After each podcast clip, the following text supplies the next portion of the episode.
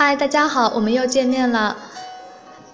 今天呢，我还是和土肥圆一起跟大家聊基金的话题。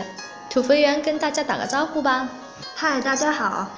今天我们要来和大家分享的话题呢，是如何选择基金的申购渠道。我们在投资基金的时候，同一个基金可能可以通过多个渠道来申购，那我们应该怎么样挑选呢？一般来说，基金申购渠道呢，包括银行。证券公司和基金公司的官网，当然还包括一些新兴的第三方基金代销机构。不同的申购渠道有各自不同的优势和劣势。为了能够选择最适合我们的申购渠道，我们先来比较一下所有渠道的优劣势吧。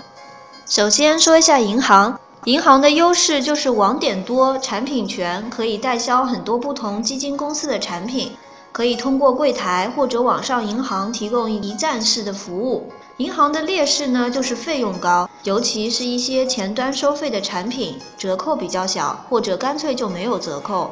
还有呢，就是后端收费产品比较少。总的来说，银行渠道就是方便，不过收费高，比较适合刚接触基金投资的基民。说到这里呢，有必要讲一下什么是前端收费，什么是后端收费。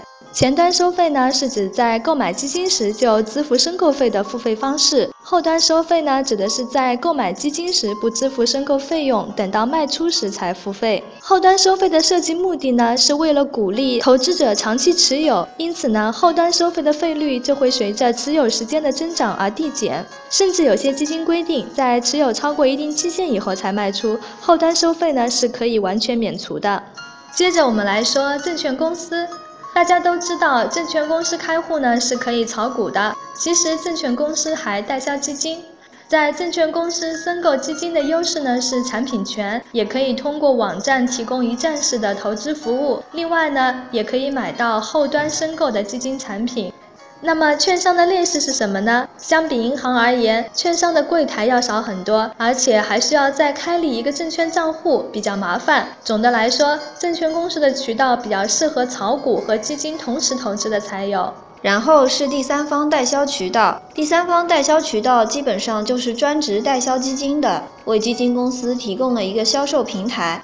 他们的优势也是产品比较多，但是和银行跟证券公司相比还是差一些的。不过他们会提供一些比银行渠道和证券公司渠道更加优惠的申购费用，而且经常打折，一般都是四折左右。尤其呢是一些前端申购的基金，但是相对于银行和证券公司，第三方代销平台显然不够强势。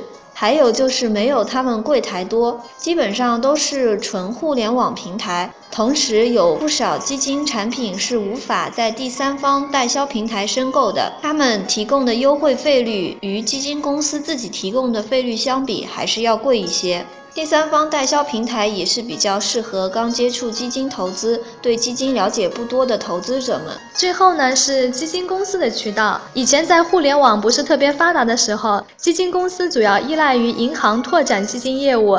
随着互联网的发展呢，基金公司也开始在官网直接向客户提供基金销售服务。基金公司直接销售基金呢，可以省下很多费用，尤其是之前被银行拿走的利润。所以为了吸引投资者在公司官网直接申购基金，基金公司往往会在申购费上做文章，最低可以享受申购费率一折的优惠。当然，在基金公司直接申购的劣势就是不能申购其他基金公司的产品。所以呢，在基金公司的官网申购基金，比较适合对基金很了解，并且想要长期投资的人。要不然，同时维护多个基金公司的不同基金产品，的确是比较烦人的事儿。好了，我们把四个主要渠道的优势和劣势分别进行了讨论。最后总结一下，每个投资者呢都需要结合自己的实际情况和投资需求，选择相应的投资渠道。如果对基金比较了解，想进行长期投资，并且想省一些费用，那么就选择基金公司的渠道。如果对基金不太了解，那么还是选择提供一站式服务的渠道会比较方便。